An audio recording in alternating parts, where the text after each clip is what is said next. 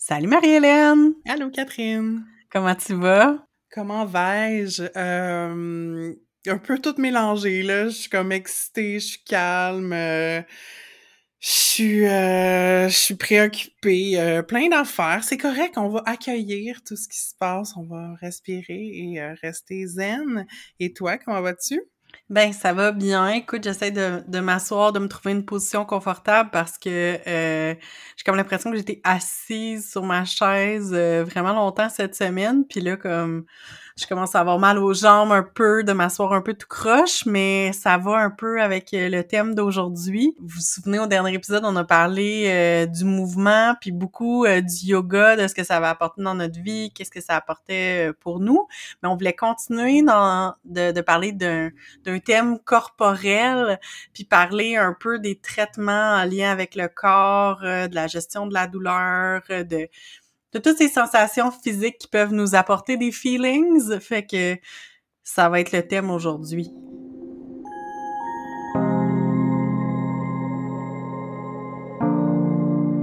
Vous écoutez Entre deux eaux, le balado où on nage entre la pataugeoire de la culture pop et les eaux profondes des feelings.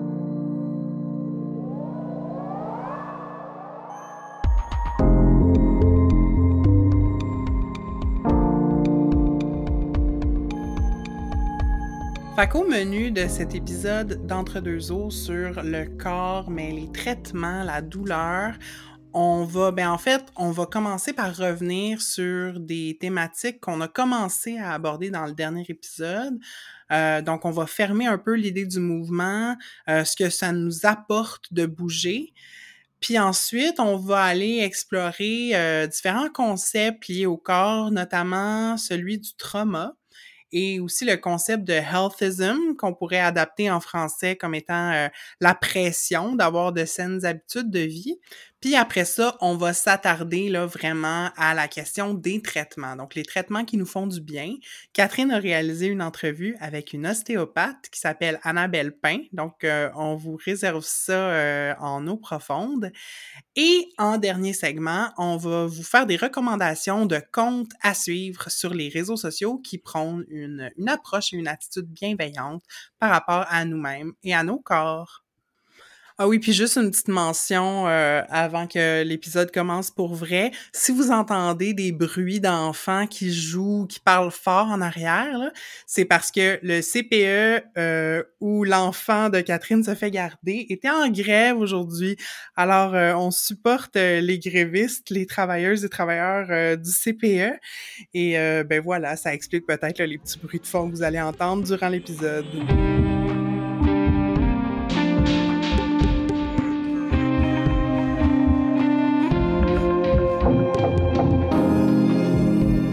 Bienvenue en pataugeoire. Euh, fait qu'on va, euh, c'est la pataugeoire, on va se délier les jambes, se délier euh, les bras, se délier les langues, et puis dans le fond, on va euh, revenir sur quelques concepts que, faute de temps, en fait, on n'a pas pu aborder dans le dernier épisode. Donc, par rapport au mouvement, puis en fait, moi, j'aurais le goût de vous raconter un peu pourquoi, tu sais, on voulait traiter de ça. Euh, j'ai lu cet été le livre Burnout euh, de Emily et Amelia Nagoski. La raison pour laquelle j'avais envie de lire le livre, c'est parce que j'ai vu un talk qu'elles ont fait en 2019 à un festival. C'est un peu un genre de TED Talk, mais c'est pas tout à fait ça, là. Puis elles ont fait comme une présentation des concepts euh, du livre notamment comment finir la réponse de stress. Puis il y a plusieurs ouais. façons de faire ça. Le toucher en fait partie, euh, le fait de décrocher dans des euh, soit en écoutant une série télé ou un film très prenant. En tout cas, il y a différentes choses euh, qui nous aident à terminer notre réponse de stress. Je vais mettre un lien vers cette vidéo-là qui explique très bien là, les différentes astuces dans la description de l'épisode. Mais le truc qui fonctionne le mieux pour terminer la réponse de stress, c'est de bouger. Euh, donc, il y a une recommandation, tu sais, selon les études, qui serait comme de 20 minutes d'activité par jour, puis une activité pas super intense nécessairement, mais tu sais, qui amène comme à suer un peu, puis à ouais. augmenter la vitesse de respiration. Je n'y suis pas. Je suis pas encore là, moi, aux 20 minutes. Je sais pas pour toi, Catherine, si t'arrives à intégrer ça dans ta vie. Mais tu sais, pour quelqu'un qui en a jamais fait, mettons comme moi, de manière régulière de l'exercice physique, comme il faut que j'y aille par small steps, tu sais. Oui, oui, oui.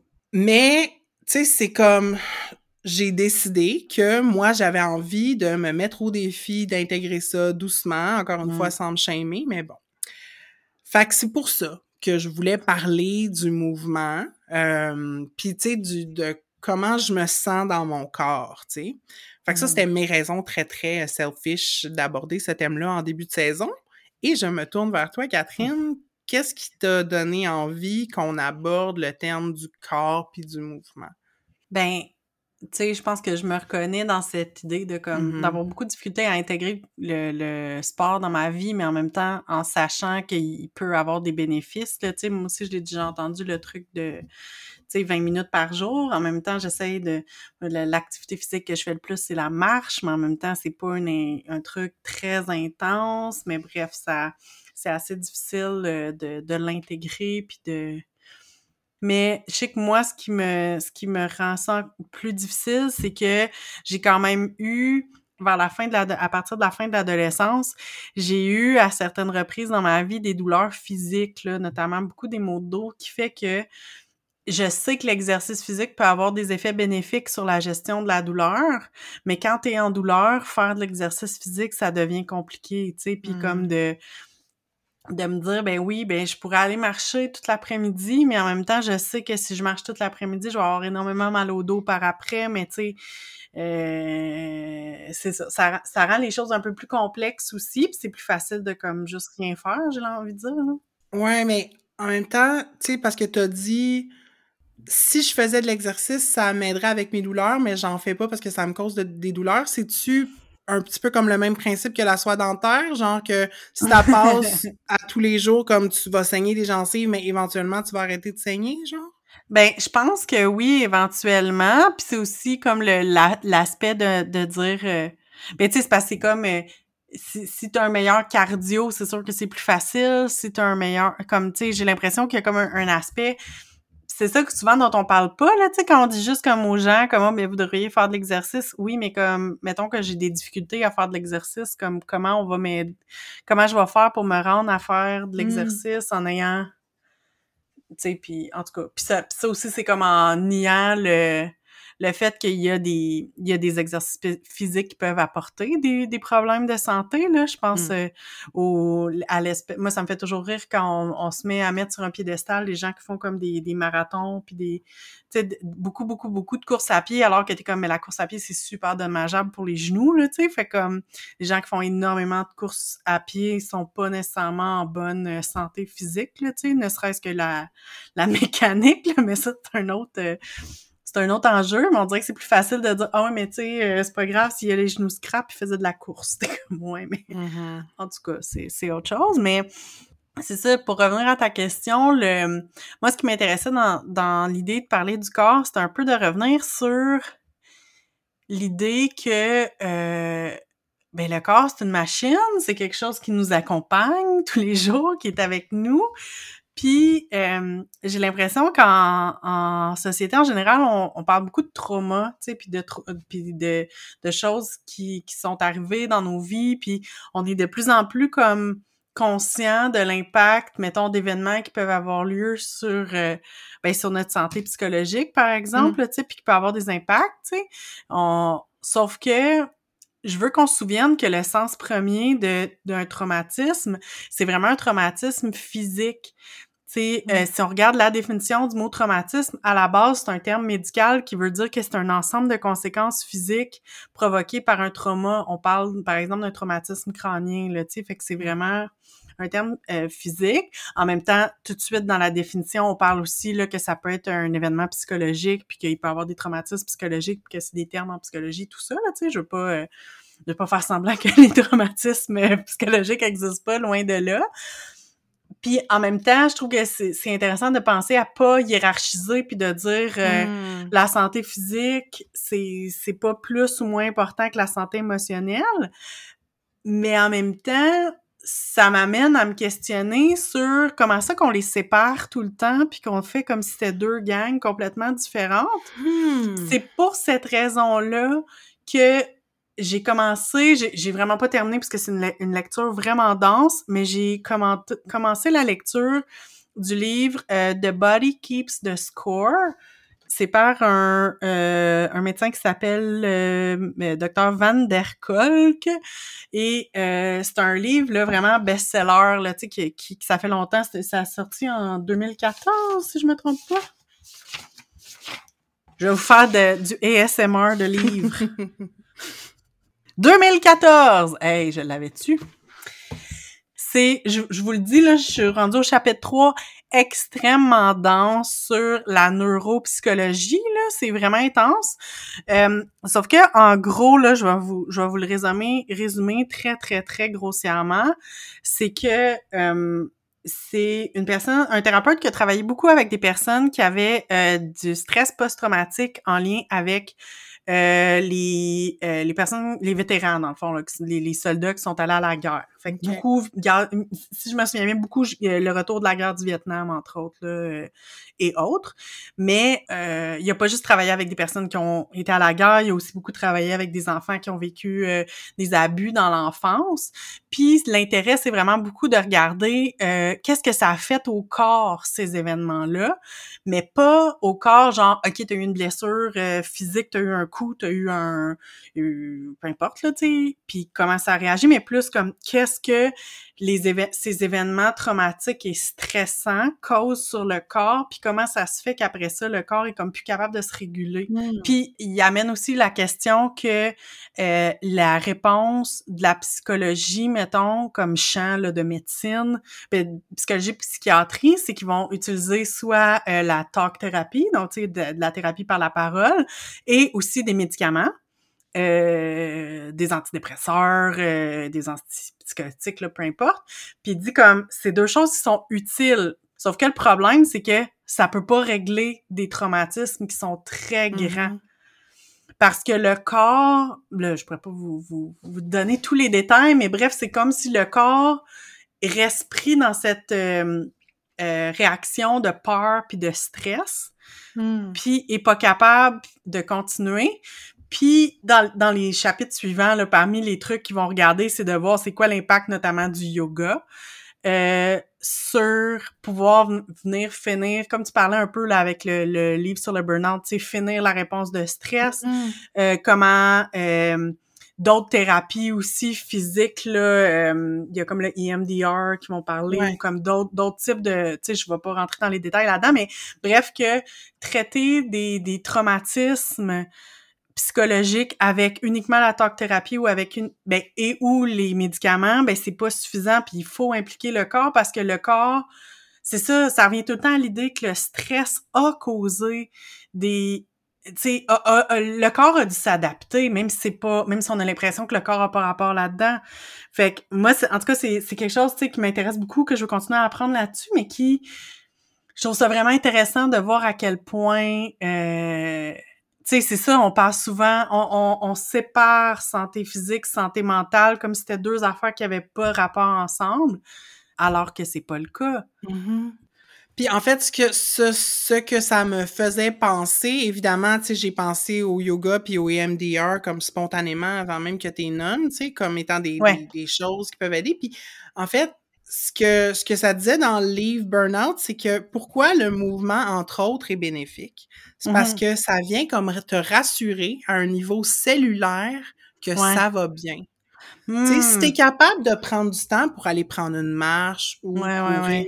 ou nager, c'est parce que c'est comme ça envoie le message dans ton corps qu'on on a le droit, on a le temps de ouais. faire ça. Tu sais, on est dans un environnement suffisamment sécuritaire Ouais, ouais, pour comme avoir une détente puis relâcher, tu sais. Mhm. Fait que c'est comme, on dirait que c'est ça qu'on cherche à faire ultimement par des Ouais. traitements physiques. C'est Mhm. comme, c'est venir se rassurer, tu sais, si on a comme du stress euh, chronique ou Ouais. euh, post-traumatique, il faut comme arriver à, à se calmer euh, de manière super profonde, là, tu sais. Oui.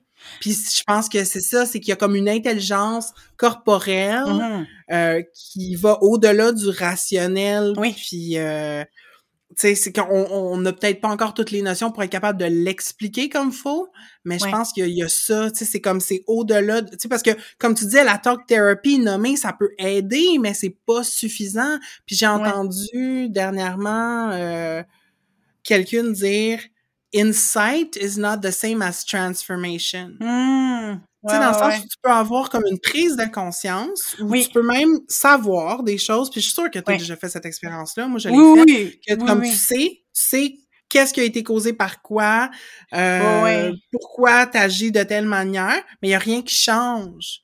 Puis à un moment donné, c'est comme ça descend, genre. Il y a, il y a quelque chose par rapport à l'intégration versus juste le mental ou juste ce qu'on dit. J'ai l'impression que c'est plus facile de parler de santé mentale que de santé physique. Je, sais que c'est pas ce qu'on dit habituellement, Ouais. mais j'ai l'impression, en tout cas, je sais pas si c'est le fait de vieillir, euh, que le corps prend de l'âge, puis que là, à un moment donné, il y a comme des, des, des enjeux de corps que t'as comme plus le choix de, que tu peux plus ignorer vraiment quand t'arrives dans trentaine, euh, fin vingtaine, ou trentaine, puis moi, c'est euh, une expérience, dans le fond, j'ai eu un accident d'auto, euh, vers ben il y a cinq ans environ, un peu plus un peu plus que cinq ans, qui fait que j'ai comme pas eu le choix de prendre soin de mon corps parce que tu sais j'ai eu une blessure physique là, j'ai eu un euh, une petite fracture à l'épaule qui fait que j'ai passé plusieurs semaines euh, immobilisé. Ben, mon bras devait être immobilisé. Fait que de un, c'est comme, hi, t'es très rappelé au fait que ton corps, euh,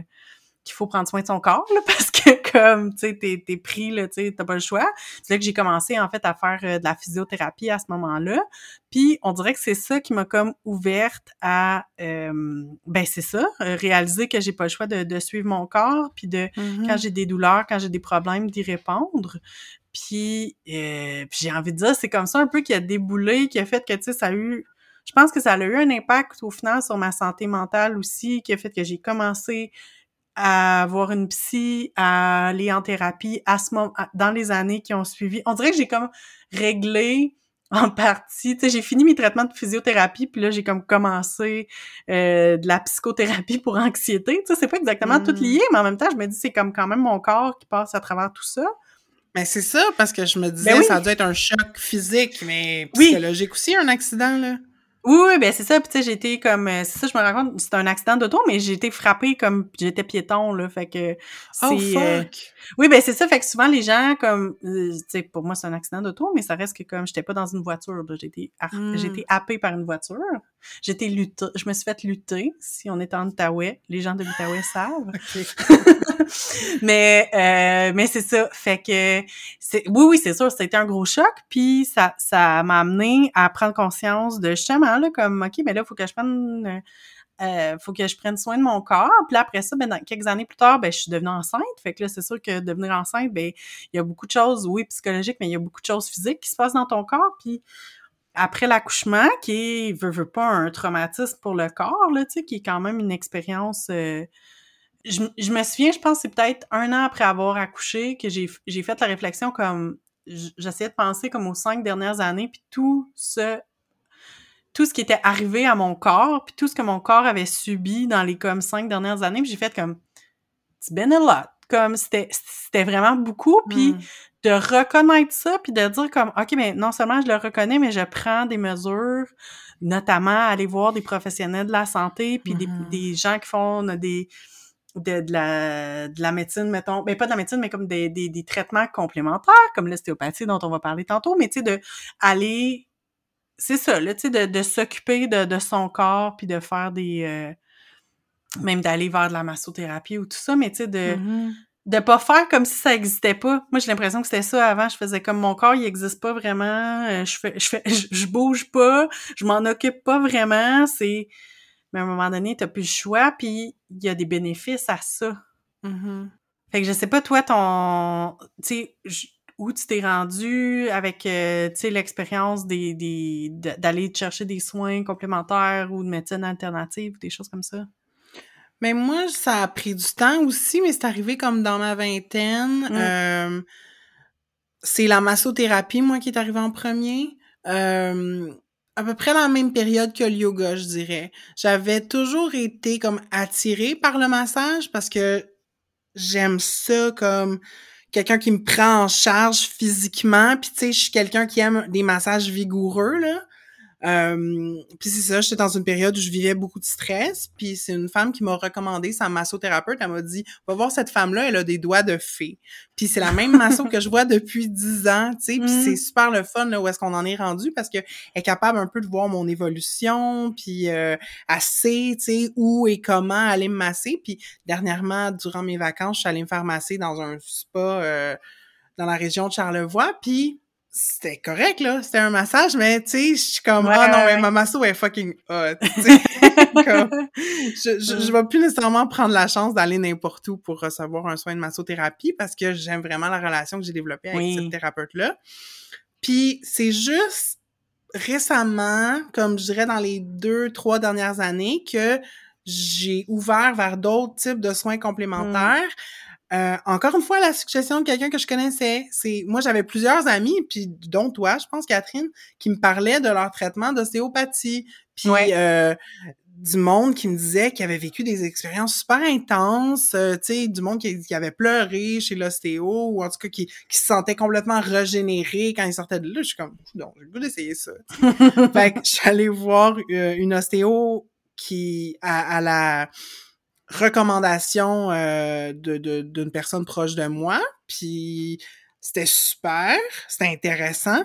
Puis cette personne-là, ma, ma, ma, thérapeute, mon ostéo, m'a dit Ah, oh, tu devrais essayer l'acupuncture, je pense que tu répondrais bien. Fait que là, je fais de l'acu à cause de mon ostéo. Puis bon.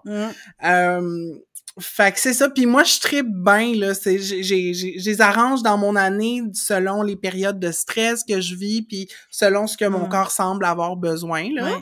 Euh, fait que je suis contente, tu sais, d'avoir les sous pour pouvoir m'offrir ça. Puis j'ai aussi des assurances au travail qui permettent de rembourser une partie. Euh, je, je suis contente de le faire. Mais en même temps, ça fait pas de moi une meilleure personne, tu sais. euh, si ces traitements-là sont sont apparus dans ta vie plus dans la trentaine, comme tu disais, Catherine, ben, tu mmh. sais, Il y a plein de raisons qui expliquent le fait que t'étais pas là encore, puis t'es pas allé à la recherche de ces affaires-là. Puis y a pas de honte à avoir, puis c'est pas comme ah j'aurais donc dû, tu sais, puis nanana. Puis c'est la même chose avec le mouvement, c'est que y a pas de valeur morale d'une part ou de l'autre. Tu sais, t'es pas une pire personne parce que tu décides de pas bouger ou tu décides de pas euh, avoir recours à des soins alternatifs. Fait que t'es pas une pire personne si tu fais ces choix-là, puis t'es pas une meilleure personne si tu choisis d'aller les chercher. C'est comme, on peut-tu sacrer la paix avec ce que je disais en intro, tu sais, le healthism, le, le, c'est comme si là, on avait décidé en tant que société que prendre soin de soi, ça a l'air de ça. Puis si tu le fais pas, tu fails. Puis, tu sais, ça se vit au niveau de la nutrition, ça se vit au niveau du mouvement, ça se vit au niveau des heures de sommeil qu'on a. Les crises d'app qui traquent nos pas puis nos heures de sommeil, c'est comme... Oui, Tu peux-tu me sacrer là? Je me gère comme que je ah, peux. Ah ben non, c'est clair. Merci d'avoir accueilli ma montée de lait. mais, mais non, c'est vrai, tu as tout à fait raison. Puis c'est une raison, je pense, pour laquelle j'avais envie qu'on fasse un épisode là-dessus, parce que je pense qu'il y a aussi un aspect de comme c'est pas tant des choses dont on parle nécessairement. Puis des fois, on sait pas. Comme tu sais, moi, j'ai passé plein d'années à travailler puis d'avoir des assurances qui auraient, m'auraient, qui auraient pu me permettre d'aller vers des soins qui auraient pu être payés là, en partie là, grâce à mes assurances, mais que je savais pas de un, mais ben, tu sais, je savais que j'avais des assurances, mais tu sais, je savais pas que je pouvais en bénéficier puis que t'as pas mmh. besoin d'avoir un accident de voiture pour aller en physio. Tu sais, comme que si t'as une douleur, si t'as des trucs, t'es pas obligé de juste vivre avec, que tu peux aller mmh. vers autre chose. Puis aussi, ben, ça m'a aussi rappelé le, les liens justement entre la santé mentale et la santé physique, puis que c'est comme plus complexe qu'on pense parce que justement, j'en ai parlé justement moi j'ai dans le fond c'est ça j'ai comme fait un peu de physio j'ai fait de l'ostéo puis éventuellement mon ostéo m'a dit ah tu sais pour vrai euh, de la masso je pense que ça pourrait t'aider parce que t'es super tendu mais je sais que mes tensions sont notamment dues à des douleurs physiques, mais aussi notamment dû à du stress. Puis mmh. quand j'en ai parlé avec ma psy, elle était comme, tu sais, pour vrai, la masso, ça peut aider à l'anxiété. Si ton corps est full tendu, là, puis que tu peux juste physiquement détendre, que ton corps soit détendu justement par de la massothérapie, ben ça peut faire que tu vas être moins stressé. Parce que c'est clair que si tu moi, je sais que je suis super tendue, tu sais, mais ça... C'est ça, c'est de voir c'est de voir ça pas comme deux affaires vraiment séparées, mais comme des liens entre les deux. Puis l'autre affaire que tu as dit que je trouve super importante, c'est comme à quel point c'est du bouche à oreille, puis c'est comme des expériences. Tu rencontres quelqu'un qui va te dire "Hey oui, tu devrais aller voir." Puis tu sais moi je sais que autant pour choisir euh, masso, ostéo, j'étais allée voir des amis qui consultaient déjà puis faire comme "Hey mm-hmm. toi qui tu vas voir? Qui qui est fin, puis smart? Qu'on mm-hmm. avec qui ça va cliquer? Puis là, je suis super chanceuse, comme que justement, autant mon ostéo que ma masso, comme c'est des personnes que je trouve vraiment cool, puis que, que je me sens vraiment bien, puis à l'aise avec eux autres, puis euh, ça fait du bien.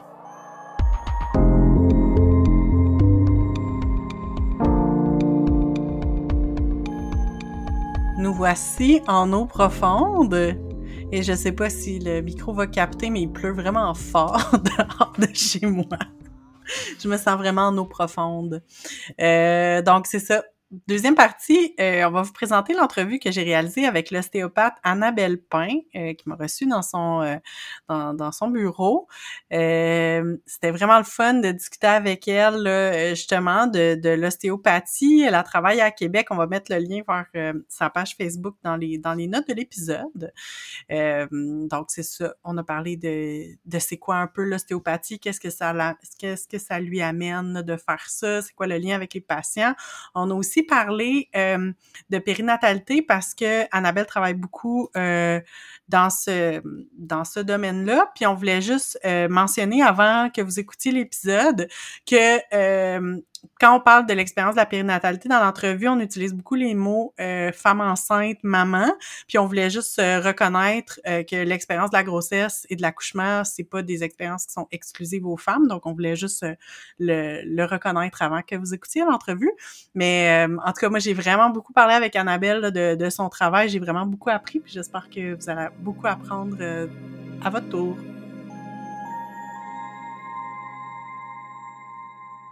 Bonjour Annabelle.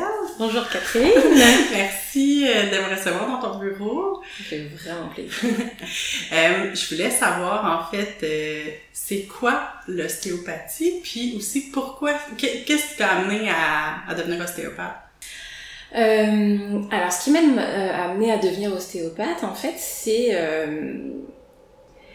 il y a vraiment, euh, il y a l'être humain qui est au centre, et puis il y a toutes les thérapies thérapeutiques, que ce soit euh, psychologue, médecin, acupuncteur, ostéopathe, euh, autour. Puis c'est une manière en fait d'aider euh, d'aider l'être humain. C'est pas l'ostéopathie que j'aurais choisi en premier, parce que je connaissais pas en fait quand j'étais adolescente, mettons donc moi je serais devenue sage-femme en mm. fait adolescente et puis finalement les choses ont fait que euh, j'ai découvert l'ostéopathie et euh, j'ai trouvé ça très curieux. Donc je me suis dit ok je comprends pas tout, euh, j'y vais.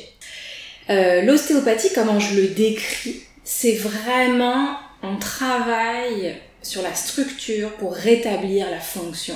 Je dirais euh, par exemple un médecin Peut-être, ou en tout cas parfois aussi en physio, on travaille sur la fonction directement. On, mm. veut rétablir la fonction. En ostéopathie, on travaille pas du tout sur la fonction. On va sentir si au niveau de la structure il y a un blocage, euh, mm. c'est tendu, euh, euh, il y a une douleur, peu importe. On va essayer d'étendre, de, de relâcher un peu sous nos mains ce qu'on sent. Après, le but c'est vraiment que le corps puisse refaire sa fonction. Mm. Par exemple, euh, je sais pas moi, il y a un muscle qui est tendu, mettons, si on parle de simple. Bon, ben on va travailler la structure musculaire, puis après, le muscle il va être capable de faire mm. sa fonction, la marche, mettons, n'importe quoi. Donc ça peut être... Euh, et puis ça, ça c'est pour tout le corps. Ouais. Donc c'est à peu près comme ça que j'aborde j'aborde le corps en ostéopathie. puis euh, pour quelles raisons les gens viennent te consulter? Comme c'est quoi les exemples de raisons? Euh, bah, on est des professionnels, même si c'est pas tout à fait de santé, hein, on n'a pas tout à fait réglementé encore, on espère bientôt. Euh, on est vraiment des professionnels de première ligne. Il y a des gens qui viennent nous voir avant même d'avoir consulté des médecins. Donc ça peut être des douleurs de dos, c'est souvent le plus basique, euh, des douleurs d'articulation en général, euh, des des maux de tête. Euh, parfois, c'est de la fatigue. Euh, suivi de grossesse Mm. aussi pour euh, pour que le corps se place correctement, que l'utérus soit dans l'axe, ce genre de choses pour faciliter un peu la position du, du bébé. Nous on touche pas au bébé, mais si le corps est dans l'axe, mettons, euh, on met toutes les chances de notre côté pour euh, pour que le bébé soit en bonne position. Donc euh, c'est vraiment pour tout type de ouais de de, de motifs de consultation. Euh, après c'est à nous de voir est-ce que euh, c'est de l'ostéo ou là bah euh, non. si t'as besoin de référer ailleurs, finalement. Ah ouais, oui. Ouais. Ah ouais, oui, vraiment. Et puis, euh, ça m'est déjà arrivé même d'orienter directement au- à, à l'hôpital, aux Mhm. urgences, Ouais, ouais, ou, même euh, en physio, ou euh, sans, sans partir dans les urgences. là. Oui, oui, oui. Mais c'est ça, parce que j'ai l'impression que l'ostéopathie aussi, c'est c'est une approche qui est très comme holistique, là, tu sais, qui voit le corps ensemble, mais aussi que vous travaillez avec d'autres professionnels, là, justement, là, vous allez chercher la complémentarité avec... euh, J'adore ça. Et puis moi-même, je consulte, euh, bah, évidemment en médecine quand j'en ai Ouais. besoin, là. mais je veux dire en physio, en acupuncture, en masso. On fait pas les mêmes choses. C'est difficile de savoir qui fait Ouais. quoi. mais euh, mais euh, oui, euh, après si on reste plus spécialisé, je veux dire les femmes qui viennent d'accoucher euh, Ouais. en physio périnéale, moi je, Mhm. en tout cas vraiment euh, c'est hyper important quoi, hyper important d'aller voir aussi d'aller d'aller chercher un diagnostic chez le médecin aussi, Mhm. c'est hyper important, savoir euh, savoir le patient où est-ce qu'il où est-ce qu'il s'enligne, comment il peut être guidé quoi. Oui, oui, oui. Puis, euh, j'avais une question peut-être un peu plus euh, de fond, disons, mais est-ce que tu vois des liens entre... Parce que tu sais, tu travailles souvent avec des personnes qui ont des douleurs, dans le fond, puis est-ce que tu vois des liens entre la douleur puis les émotions, puis comment ça vient dans ton travail? Est-ce que... Euh, est-ce que, est-ce que comme t'en tiens compte, comme comment... euh, Ben, Je dirais que tout ce qui est euh, subjectif qui vient du patient, c'est ce qui m'intéresse le plus. Mm. en fait. Moi, c'est pour ça que je fais ce métier. Donc, euh, en fait, euh, bah, la douleur, c'est quelque chose de très personnel. Mhm. Donc, moi, je vais prendre ça comme une information. En fait, en règle générale, ça n'est entre guillemets qu'une information. C'est pas Mhm. toujours signe de gravité. Ouais. Donc, surtout en ostéopathie. hein. Sinon, on oriente.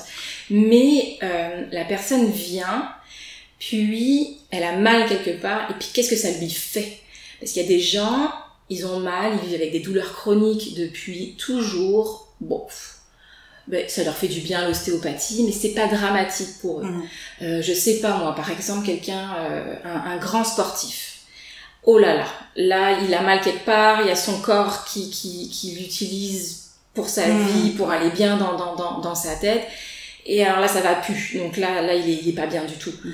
Euh, après, ça dépend. Moi, pareil, je déteste avoir mal. Je, je sais. Ça, c'est vraiment. euh, Donc, c'est vraiment d'a- d'a- d'avoir la personne comme ça. Puis, il faut pas oublier que la personne vient avec son corps, pas uniquement son organisme. Mhm. C'est-à-dire que la personne vient avec son organisme, c'est-à-dire avec ses, tensions, ses, ses- ses tendons, ses muscles, ses organes, ses os mais il vient avec tout ce qu'il a inscrit dans son corps. Donc euh, tout, euh, tous les événements, euh, euh, puis encore plus les enfants. Disons que les, les, les adultes c'est pareil, mais les enfants c'est encore plus, encore plus, comment dire, clair. Mm. C'est ils mettent tout dans leur corps les enfants. Les, ad- les adultes on a parfois des stratégies qui fait que mais non c'est rien ou en tout cas. Puis c'est ça qui euh, c'est ça qui m'intéresse. Donc quand on pose la main sur quelqu'un, ben faut prendre tout ça en compte. Mm. Après, on fait quand même une petite gymnastique à savoir, ok, c'est quel, c'est quel, c'est quel ligament, c'est Mm. quelle euh, articulation. Donc on n'a pas le choix de quand même euh, parler parler de l'organisme, mais euh, c'est c'est c'est c'est vraiment c'est vraiment majeur. C'est puis aussi il y a des gens quand on travaille, ça peut faire mal Mhm. si, euh, je sais pas moi, le fessier est inflammé, c'est sûr que si j'essaye un peu de le détendre, euh, ça va faire mal. Et ça aussi, ça on voit par exemple sur la table, les gens, ça, leur- ça les inquiète. Mhm. Ok, est-ce que c'est quoi Pourquoi ça me fait mal? Puis alors on leur explique que ça fait mal sur le moment, mais quand on relâche, normalement il n'y a plus de douleur, il n'y a plus rien, on va jamais dans quelque chose euh, qui va inflammer. euh, mais c'est à prendre en compte Mhm. parce que c'est c'est le corps de la personne. Ouais. C'est pas. euh, Donc je, je, je touche pas du tout les gens de la même manière. Si je vois que au contraire ils préfèrent que je rentre plus, bah, je vais y aller. Mm. Euh, et puis euh, puis un côté efficacité aussi dans tout ça. Il y a des gens qui me disent vas-y tu peux appuyer plus fort. Vas-y vas-y vas-y. Je veux que ce soit efficace. Mais de temps en temps c'est parce que j'appuie plus fort que ça va être efficace. Mais c'est drôle, euh, ou d'autres personnes, ouh là là, ça me fait mal, non, non, euh, non, non, je veux pas que tu touches, ok, très bien, on va essayer de passer par un autre endroit, on va y aller plus doucement. Mais euh, faut que la personne se sente euh, libre de pouvoir le nommer. Mm. Donc euh, moi j'a- moi, j'adore ça. C'est ça que j'aime, c'est ce rapport-là euh, que chacun avec son corps et puis entre autres la douleur. Mais euh, encore une fois, la douleur c'est une information. Mais il y a d'autres informations, d'autres ressentis que la personne, euh, quand ça étire, quand ça relâche, c'est quelque chose aussi qui, euh, qui, qui, qui les intéresse. Ah oui, oh, j'ai senti un truc, ça a relâché. ou, euh, donc c'est ouais, c'est c'est c'est ce que je pourrais un peu aborder à propos de ça. Ouais. Puis c'est super intéressant. Puis euh, ben je sais aussi que tu travailles beaucoup euh, en périnatalité avec des femmes enceintes euh, qui viennent d'accoucher, tout ça. Est-ce que c'est quoi qui est différent avec cette clientèle-là versus disons, une autre clientèle? Je sais pas à quel point tu ben tu penses que tu vois aussi d'autres la clientèle générale. Fait que c'est quoi la différence avec Ben en fait, donc oui, je vois vraiment tout type de, de personnes. Après, j'adore tout ce qui est périnatal. Ouais. Ça, c'est vraiment euh, ma passion à moi. Puis, euh, alors, quand il s'agit juste du traitement en tant que tel, les femmes enceintes, il suffit pas grand-chose pour que ça soulage. Mm. Juste, faut, faut connaître les bonnes techniques, les bons étirements qui soulagent. On dé- détend le diaphragme, ok, c'est bon, on peut respirer. On dégage les hanches, oh, ok, c'est bon. Le pubis, oh, oui, ça va mieux. Et euh, donc, c'est très, euh, c'est très efficace, très rapidement. Mm. Après, il y a aussi tellement de changements, que ce soit pendant la grossesse, la femme, elle vit des choses complètement folles, en fait, dans son corps, dans sa tête, dans son cœur. Pareil, euh, en préparation à, à l'accouchement, il y a plein de questions qui se posent. Puis Ils ont besoin d'en parler beaucoup. Mm. Puis en ostéo, on a quand même une consultation d'une heure à peu près. Donc même si je travaille, bah, c'est le moment où elle peut euh, nommer des choses, même si euh, même si c'est pas exactement pour ça que- qu'elle est venue, parce que oui, je suis aussi accompagnante à la Mhm. naissance, donc je peux un peu orienter, poser des questions et tout ça. Mais euh, et puis pour le après, hein, de, de, de mon Dieu, ce corps, euh, ce corps qui tient plus, ce corps qui est fatigué, ce corps qui euh, qui, qui, qui est différent. Donc le fait de travailler directement, de poser les mains, c'est comme si on reconnaît on reconnaît ce qui s'est passé dans, Mm. dans le corps de ces femmes, puis elles en ont besoin. Ouais. Euh, de toute façon, poser les mains sur un corps, c'est reconnaître. Poser la main sur une douleur, c'est reconnaître la douleur. C'est c'est c'est- c'est- c'est ça que les gens euh, viennent chercher. Puis s'il y a un accueil, s'il y a une bienveillance autour de ça, euh, parce que, ouais, surtout après, je dirais, Ouais, il y a quelque chose. Puis il y a comme, je, je sens aussi que les femmes, elles viennent aussi après, mais pour, euh, pour comme terminer, comme pour Mm. me, me dire, bon bah voilà, ça y est, j'ai accouché, euh, t'as vu mon, t'as vu ma, mon, tu m'as accompagnée pendant ma grossesse, t'as vu mon corps pendant ma grossesse, voilà mon corps après, euh, donc, euh, puis il y a les douleurs, bien sûr, il y a ça. donc, euh, mais encore une fois, c'est des choses qui sont techniques, donc ça, ça change pas tant d'une personne à l'autre. Bah, en tout cas, ça, ça, ça change en fonction de la personnalité, mais, mais euh, je vais vérifier les, les structures de la même manière, Ouais, en ouais. fait. Donc, euh, ouais.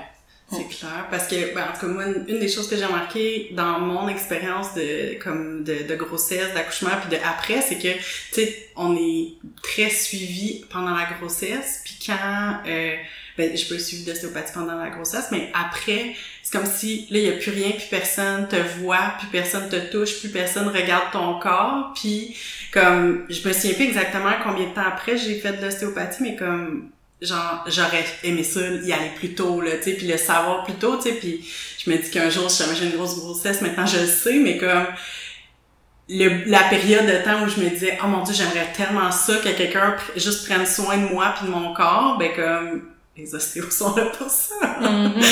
Parce que c'est, c'est assez fascinant, là, comme, moi, c'était comme le- la coupure drastique entre, comme, avoir un suivi, tu sais, puis en plus, ton suivi s'intensifie pendant ta grossesse, plus ça va, plus t'as des suivis rapprochés, puis après, c'est comme, ok, c'est bon, t'as accouché, retourne chez toi, puis comme, euh, gère-toi. Ouais, oui, c'est assez, c'est assez violent, mais tout le monde le, bah, toutes les femmes, en tout cas, le nomment, hein, ce, que, Mhm. ce que tu dis. euh, et puis, c'est aussi quand même un suivi parfois très invasif, hein, tu sais, avec, Oui, euh, avec des, des, des, des touchers vaginaux. Ouais, ouais, ouais. donc, euh, on va toucher la personne vraiment. euh, et puis, pendant l'accouchement, parfois, l'intimité, ouh, c'est pas toujours, euh, pas toujours évident. Après, euh, il y a des femmes où c'est pas important, puis Ouais, d'autres ouais. c'est plus important. Et, euh, et après, oui, on focalise sur le bébé. Exactement. Euh, donc, euh, maman, euh, les, les, les- hormones, tout ça. Non, non, c'est, c'est, c'est quelque chose. Et puis parfois aussi, les mamans m'amènent leur bébé. Mm. Euh, mais, oui, bien sûr, il y a, il y a tout un examen du, du nouveau-né en ostéopathie euh, pour, pour vérifier les torticolis, ce genre de trucs. Mais, je veux dire, c'est, c'est, c'est aussi une consultation pour la maman. hein Mhm. Même si on la touche pas, il y a quand même. euh, en tout cas, c'est. c'est, c'est euh, parce que la maman a par- parfois beaucoup de questions. Mhm. Euh, parfois, en fait, elle sait tout à fait quoi faire, mais c'est juste que, bah, euh, comment ça, je saurais de moi-même? Je vais demander à un professionnel. et puis, euh, et puis, euh, non, c'est ça, c'est juste euh, très beau parce qu'il y a beaucoup de, beaucoup de vulnérabilité. euh, En tout cas, c'est, c'est, c'est. euh, oh, en tout cas, je, je, ça très émouvant. Ouais. Ah, c'est clair. Ben, c'est ça, puis tu partages un moment privilégié avec ces personnes-là aussi, là. Ben, avec, en fait, avec toutes les personnes que tu traites, là, Mhm. je pense. Puis qu'est-ce que ça t'apporte de faire, d'être ostéopathe, de travailler avec les gens?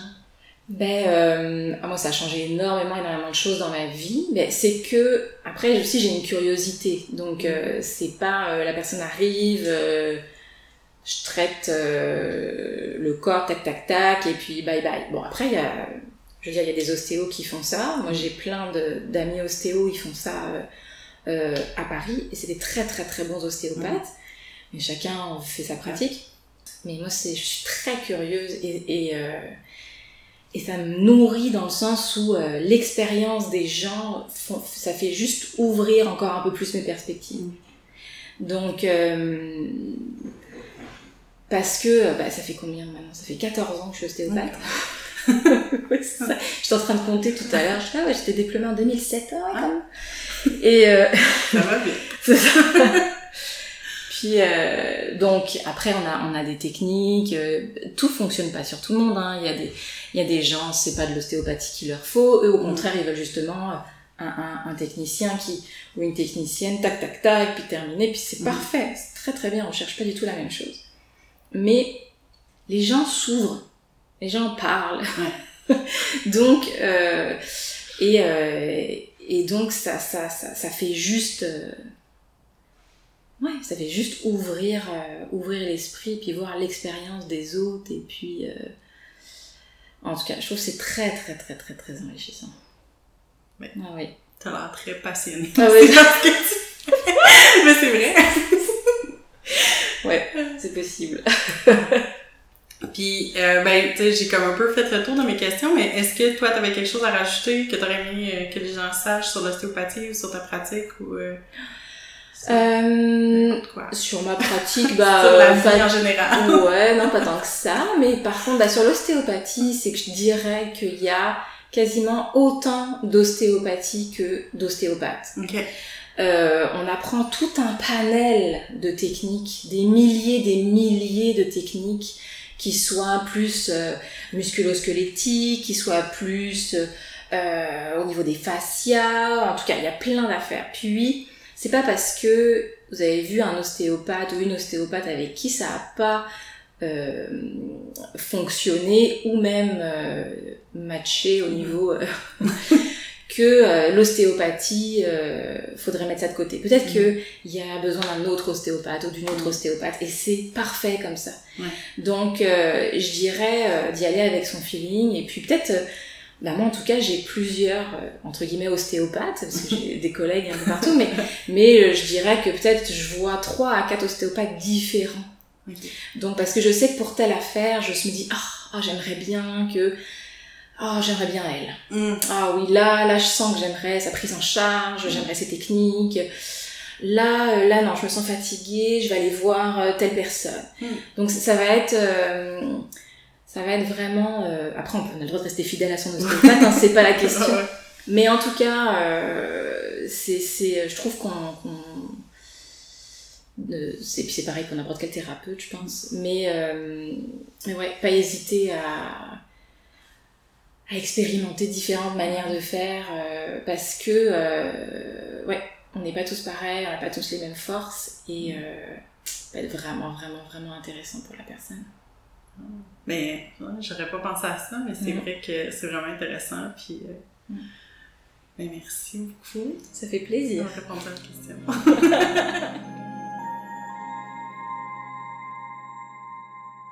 Alors, c'était mon entrevue avec Annabelle Pain. Euh, je voulais savoir, Marie-Hélène, qu'est-ce que tu en as pensé euh, de notre conversation?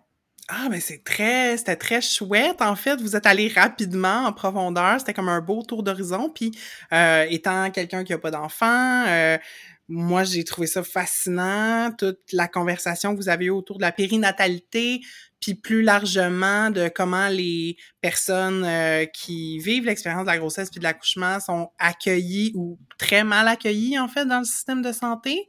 Euh, puis à quel point juste d'avoir quelqu'un tu sais qui met les mains sur ton corps, c'est ça peut être apaisant là.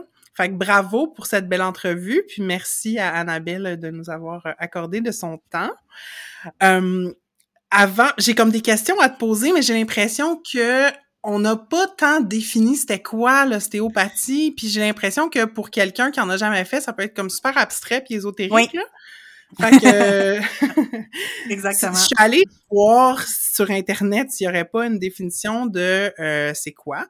Puis euh, j'en ai trouvé une qui est comme quand même pas pire. Est-ce que tu veux que je te la lise? Ben oui, vas-y donc. Fait que selon l'OMS, l'Organisation mondiale de la santé, euh, l'ostéopathie, ça repose sur l'utilisation du contact manuel pour à la fois le diagnostic et le traitement.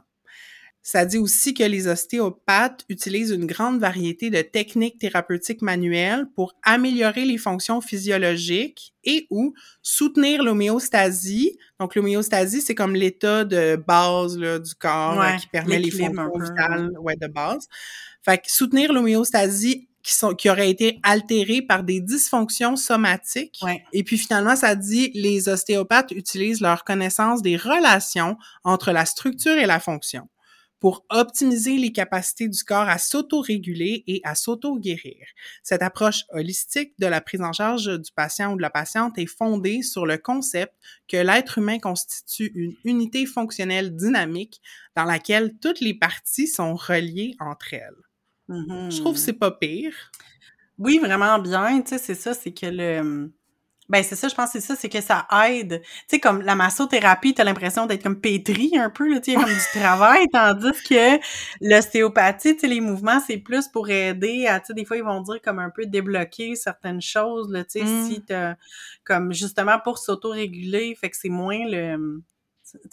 j'ai envie de dire, c'est moins le pétrissage de, de la Mais c'est moins la détente aussi qui est Oui, comme oui, l'objectif. Ben oui, c'est ça. Ben oui, puis on l'a abordé dans l'entrevue que, tu sais, des fois, il y a des traitements qui peuvent faire mal, mais tu sais, c'est... Mm. En physiothérapie, c'est vrai aussi. Je veux dire, dans plein, dans plein de thérapies du corps, ça peut être ça, là, tu sais, qu'à un moment donné, t'as comme pas le choix de, de mettre une pression euh, ou de faire quelque chose euh, qui fait mal pour, euh, après ça, là, que ça se replace, là. Fait Mhm. Ouais. Mais en tout cas, mais j'espère que cette définition-là, pour les personnes qui ont jamais fait d'ostéo, ça vous a éclairé un peu, mais en même temps, c'est comme un peu indescriptible. là. Moi, je savais Ouais. pas à quoi m'attendre quand j'ai mis le pied dans un bureau d'ostéo, puis euh, c'est particulier. Puis en fait, ce que j'ai compris de l'entrevue, c'est que quand elle disait il y a autant d'ostéopathie que d'ostéopathe, c'est que c'est comme très subjectif à la Oui. fois la manière de de donner ce traitement-là puis de le recevoir aussi. Tu sais, on parlait de la subjectivité de la douleur. En tout cas, moi, c'est vraiment quelque chose qui m'a marqué beaucoup ouais. de cette entrevue-là.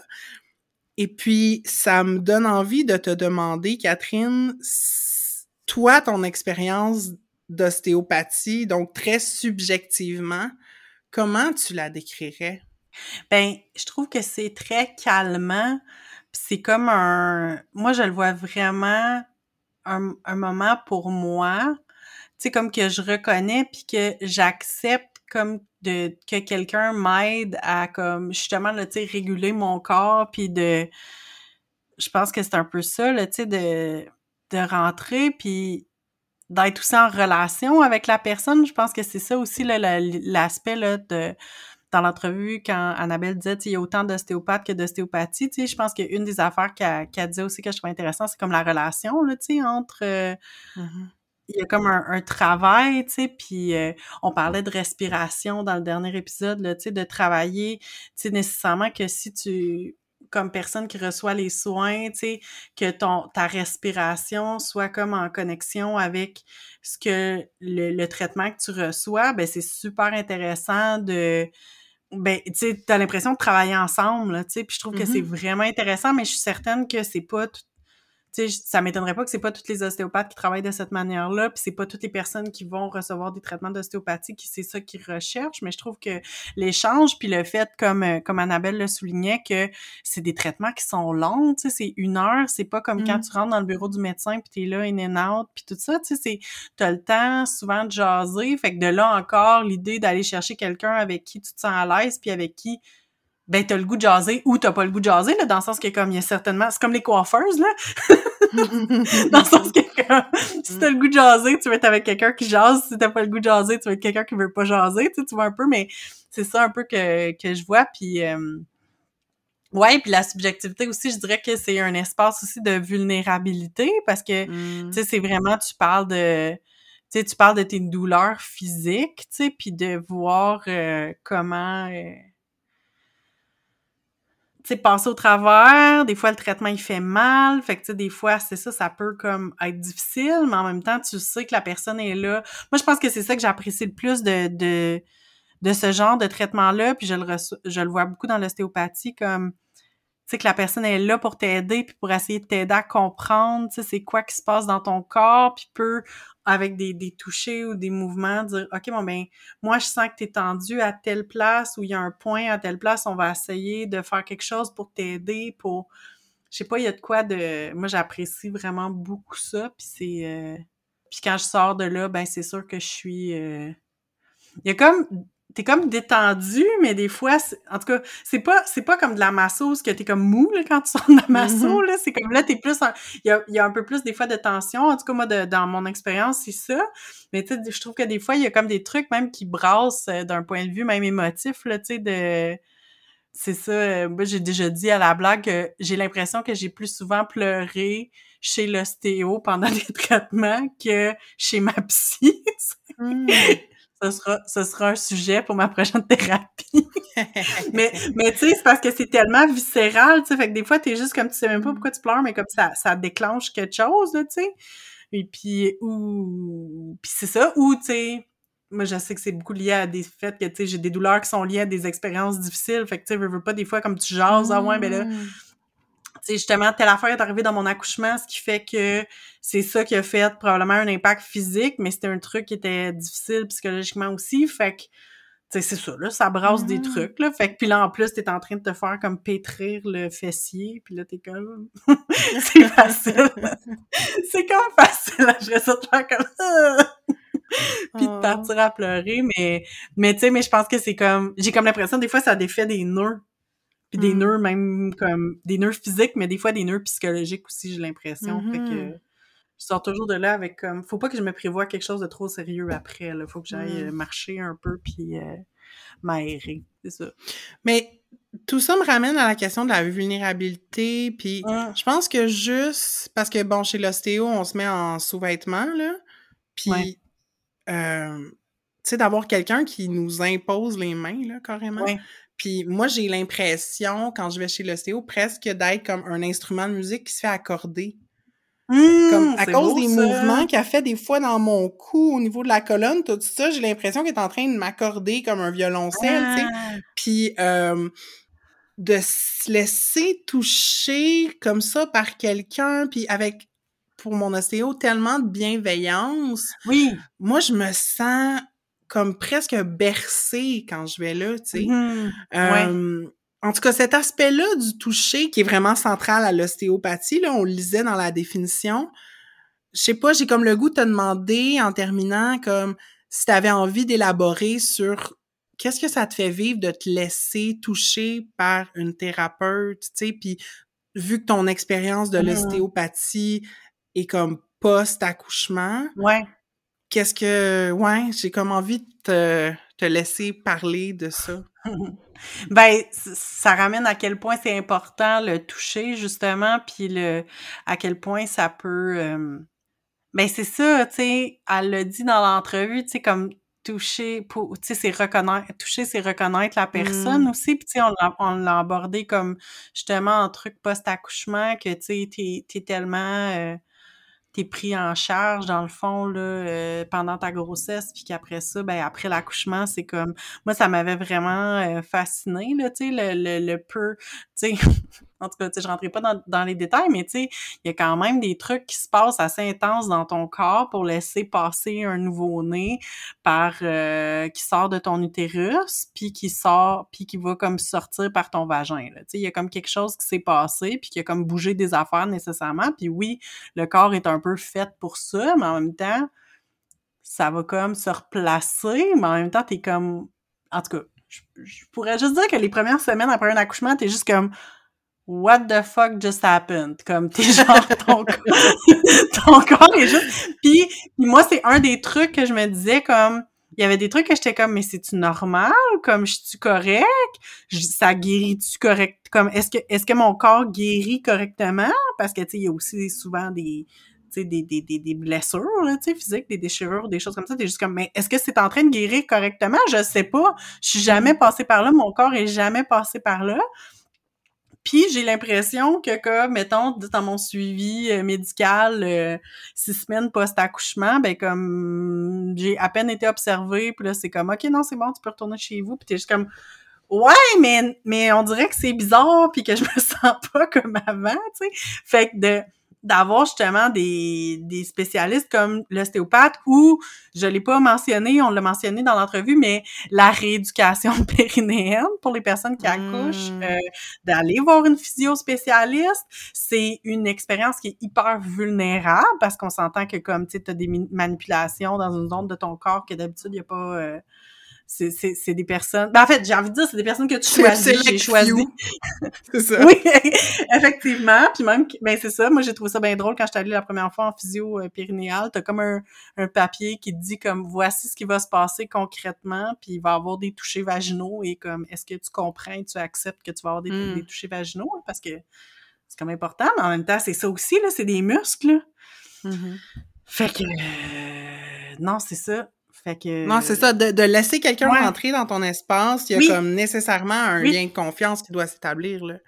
Oui, mais puis moi, on, dirait que je reste toujours avec l'idée que oui, tu sais, il faut que je me sente super en confiance. Je choisis toujours des thérapeutes qui sont euh, qui sont des personnes euh, des personnes femmes qui que avec lesquelles tu sais je me sentirais pas à l'aise d'aller voir euh, des hommes mm-hmm pour ce genre de choses-là, puis ça, c'est personnel à moi, mais comme, tu sais, justement, de choisir quelqu'un que je sais qui va être comme patient, attentionné. Moi, je suis une personne qui pose full de questions dans ce genre de, de, de, de, de, thérapie-là. Fait que, tu sais, c'est clair que je veux quelqu'un qui va répondre à mes questions, qui va prendre le temps de m'écouter, de me rassurer.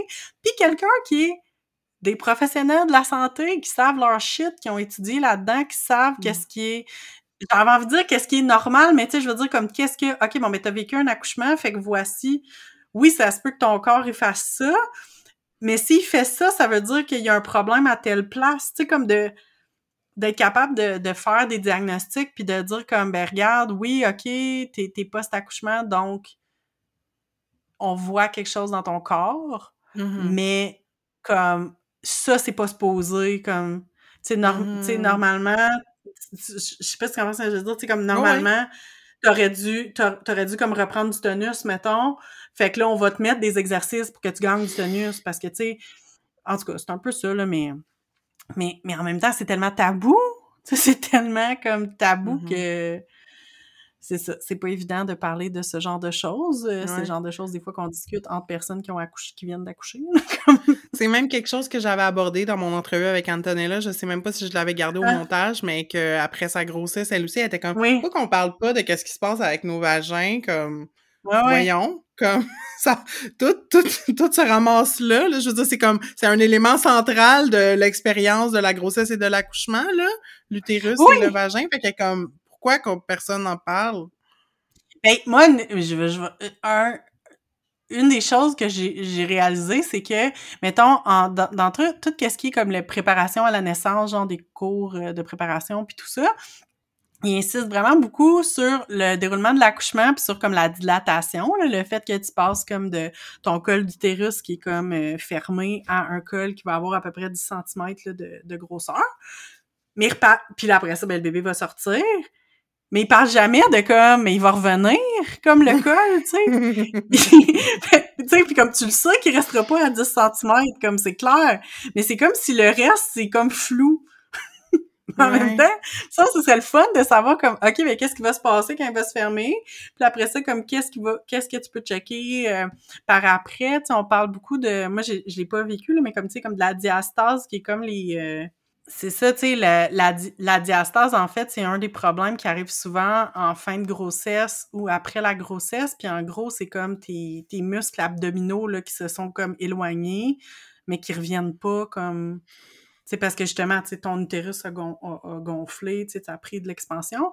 Fait qu'il faut comme vérifier. Fait que tu sais, ça, c'est, je pense, la seule affaire dont j'avais un peu entendu parler avant, tu sais, de vérifier que tes, c'est là, que tes muscles abdominaux, ils reviennent aux bonnes places parce que comme, comme ils ont étiré, il faut qu'ils reviennent. Mais justement, tu sais, ça veut dire quoi revenir à la bonne place? Tu sais, quand t'as mmh. passé des mois à avoir une grosse bédaine puis à comme pas, euh, c'est le fun d'avoir comme une professionnelle qui te met la main, qui touche un peu, qui parle, qui te fait contracter, puis qui fait comme OK, c'est bon, c'est t'es correct, ou comme hum, non, OK, t'as une diastase, faudrait comme voici qu'est-ce que tu peux faire pour comme le mmh. ramener là, tu sais.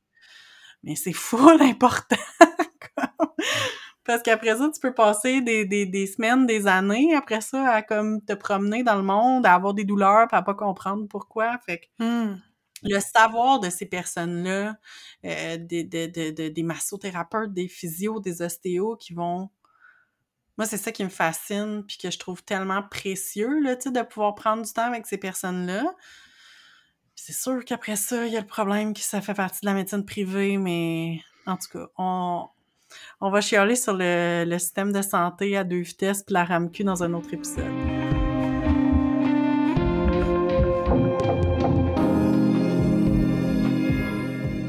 Voici en dernière partie d'épisode. Euh, on avait le goût de vous faire des petites euh, recommandations de comptes euh, bienveillants à suivre qui abordent des thématiques en lien avec les traitements ou avec le mouvement.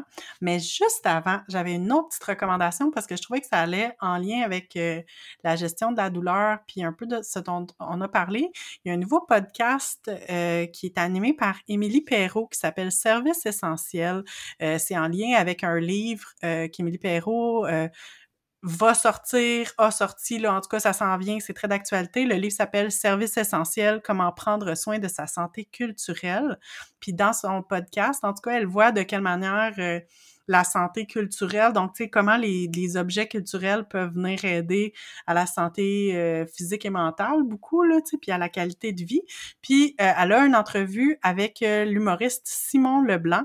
Puis, c'est vraiment intéressant parce que c'est une discussion sur les liens entre l'humour puis la douleur chronique parce que Simon Leblanc parle dans cet épisode-là du fait qu'il y a en fait, il souffre d'une forme d'arthrite, donc l'arthrite étant euh, très associée aux douleurs chroniques, puis de quelle manière, comme autant comment ça a eu un impact dans sa carrière, c'est quoi les traitements, la médication, comme comment ça vient l'aider, mais aussi comme le lien avec le rire, puis tout ça. C'est une discussion super intéressante, je vous conseille d'aller l'écouter. c'est disponible sur les plateformes, ça s'appelle Service essentiel, puis c'est l'épisode avec Simon Leblanc. Et maintenant, de retour à notre programme principal euh, des comptes bienveillants à suivre, ben honnêtement, on a eu comme un peu de misère à faire une liste. On dirait qu'il n'y en avait pas tant que ça. Sauf que on avait quand même quelques incontournables. Fait que la première que je veux, euh, dont je veux vous parler, ben, on a parlé d'ostéopathie aujourd'hui. Fait que si vous le suivez, si vous suivez pas déjà le compte de Ostéo Inclusive sur euh, Instagram. Donc, c'est le compte de Laurence Ward, qui est une ostéopathe euh, qui travaille à Montréal. Donc, euh, très beau euh, compte avec plein de belles illustrations, puis qui fait des, dans le fond, avec les illustrations qui, qui parlent de certains enjeux de santé physique et mentale. C'est un compte très chouette à aller suivre, fait qu'on vous le conseille.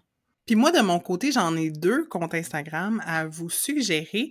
D'abord, il y a euh, Colin Hall, qui est un prof de yoga qui est installé comme quelque part dans les prairies canadiennes. Là. Je ne vais pas euh, dire un nom de province random puis me, me tromper.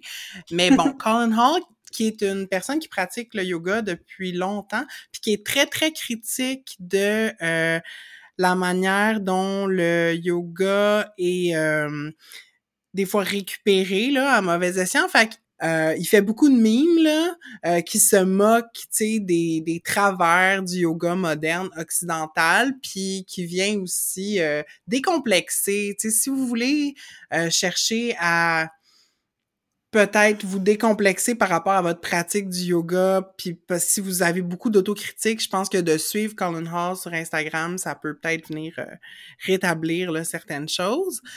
Euh, Puis sinon, on était... Euh, Catherine a exprimé des opinions critiques de la course à pied en début d'épisode, mais moi, je vous recommande quand même le compte d'une personne que j'ai découvert il y a pas longtemps. Elle s'appelle Jill Angie et... Euh, dans le fond, ça, son branding, là, c'est Not Your Average Runner. Fait qu'elle est, elle a un podcast sous ce nom-là, puis c'est comme ça que vous pouvez la trouver sur euh, les médias sociaux.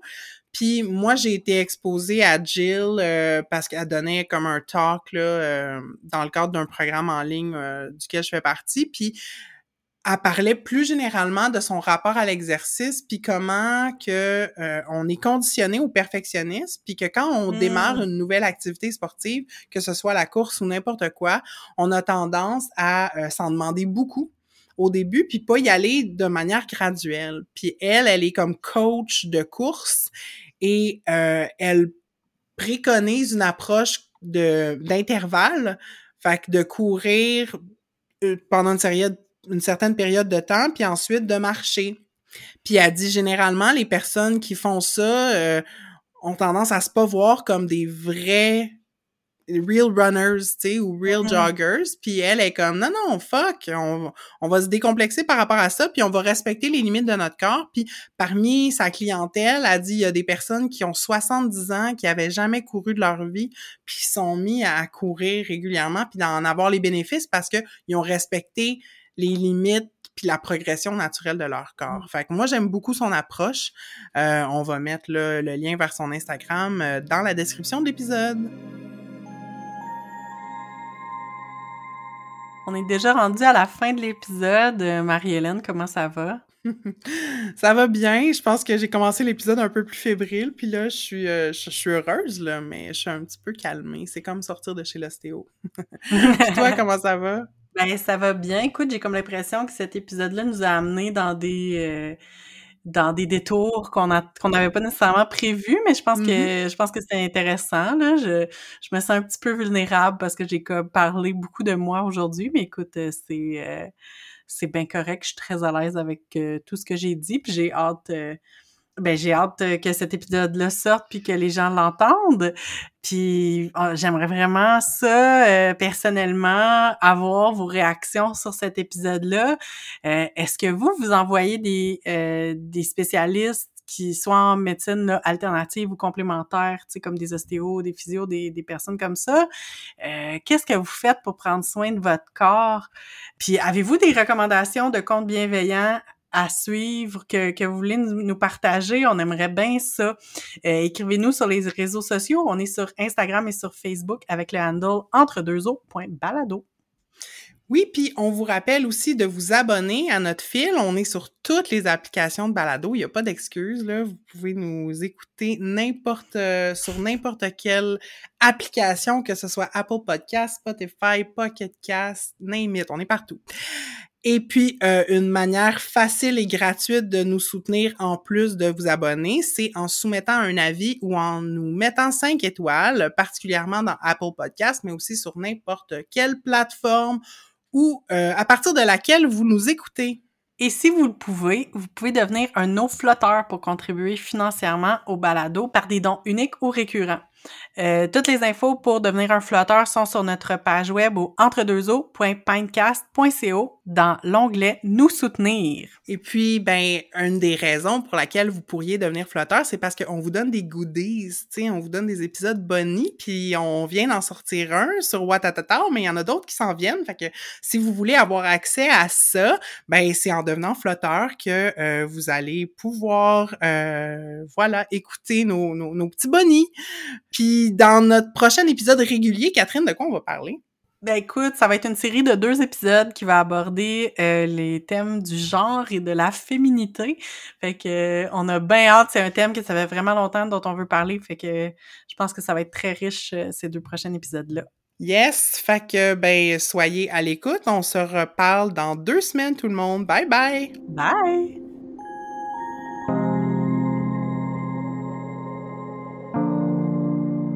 Entre deux eaux est une réalisation de Catherine Plouvejeté et de Marie-Hélène Larochelle. C'est aussi Marie-Hélène qui fait le montage. On a enregistré cet épisode chacune chez nous. Moi, Marie-Hélène, à Montréal, ou Jojage, un territoire autochtone non cédé qui est gardé aujourd'hui par le peuple Ganyangehaga. Et moi, Catherine, je suis à Québec, sur des terres qui font partie du territoire traditionnel non cédé des Hurons-Wendat. Merci à Roxane de Carufel pour notre visuel et à Poulain pour notre thème musical. Ce balado est une idée originale de Marie-Hélène Larochelle et de Catherine Plouvejeté.